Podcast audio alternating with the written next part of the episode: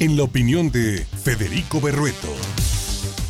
Los lunes son los comentarios o el comentario de Federico Berrueto, director general del Gabinete de Comunicación Estratégica. Federico, pones la traición, pero no estás poniendo que la traición eh, podría romper el bloque opositor. No necesariamente. Dices que el PAN y el PRD deben diferenciar a la dirigencia de en conjunto del partido. Es decir, ¿quieres que la alianza vayan a, negociar más con el senador Miguel Ángel Osorio Chong que con Alito y con el señor Moreira? ¿O cómo lo estás planteando tú, Federico? ¿Cómo estás? ¿Qué tal? Me da mucho gusto saludarte y qué bueno que abordamos este tema porque tiene muchas aristas. El primero, desde luego, que es el fundamental sustantivo, es sobre militarizar o no militarizar. Y bueno, ya nos hemos referido aquí en tu, eh, bueno, nuestro espacio, ya nos hemos referido al asunto, eh, no me repetiré, pero ese es un tema. El otro tiene que ver eh, con el respeto a la Constitución. Y el tercer aspecto, que es el que ahora nos ocupa, es el de eh, se rompe o no se rompe el bloque opositor. Bueno, mira, a pesar de la traición, y es una traición flagrante eh, de Alejandro y de Moreira, eh, a pesar de eso hay razones para que la oposición se mantenga unida, razones electorales. Y lo que se tiene que es diferenciar de las razones legislativas o las razones políticas o las razones judiciales que tienen tanto Alejandro Moreno como Rubén Moreira, eh, a Rubén Moreira, como lo dijo Darío Celis eh, la semana pasada, pues a su secretario de Finanzas eh, está prácticamente a un paso de la cárcel. le quitaron su pasaporte, etcétera, porque por desviación de recursos cuando era secretario de Finanzas de Rubén Moreira.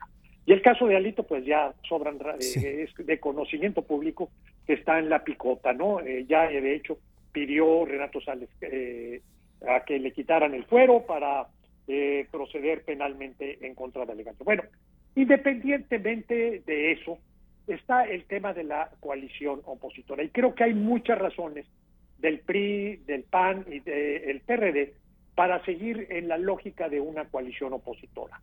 Eh, lo veremos pronto en el Estado de México, a ver si prospera. Es muy complicado para el PAN, siempre lo he dicho, porque tiene un muy buen candidato, ahora medio golpeado por revelaciones de situación patrimonial irregular, eh, presuntamente, no podemos darlo por hecho, pero lo sacó el diario eh, Reforma y esto ha sido un severo golpe en contra de Enrique Vargas.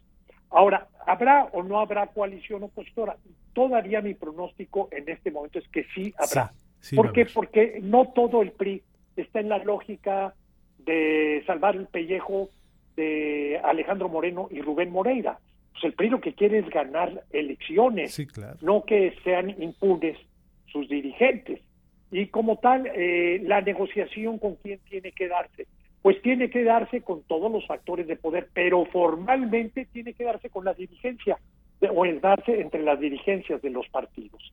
Esa es la verdad y esa es la complicación.